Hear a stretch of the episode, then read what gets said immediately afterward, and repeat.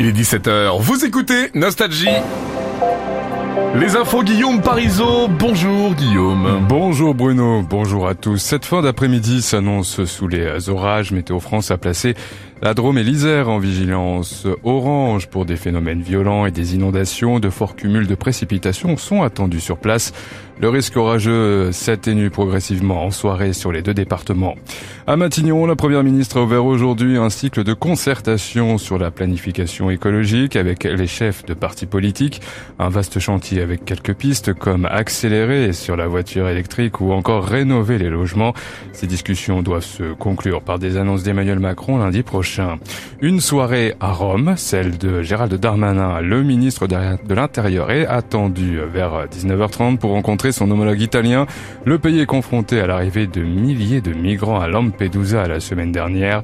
Le locataire de la place Bovo a déclaré que la France va aider l'Italie à tenir sa frontière pour empêcher les gens d'arriver tout en précisant que l'Hexagone ne prévoit pas d'accueillir de migrants pour l'instant.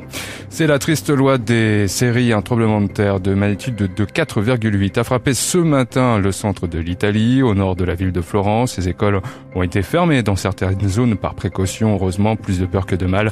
Selon les autorités, aucune victime ni dégâts dans l'immédiat. À l'étranger, l'Ukraine a revendiqué aujourd'hui la libération de 7 km carrés dans l'Est et le Sud occupés par l'armée russe. Annonce de la vice-ministre de la Défense. Au total, depuis le lancement de la contre-offensive, l'Ukraine dit avoir repris à 51 km carrés aux abords de Bakhmut. Voici votre météo sur Nostalgie. Retour au calme dans le ciel. Demain matin, les nuages sont présents sur la Nouvelle-Aquitaine, la Charente, la Bretagne et la Manche. Quelques voiles nuageux du nord à la Corse pour les températures. Il faut compter 11 à Charleville, 12 à Rennes, 15 à Bordeaux et 20 à Toulouse.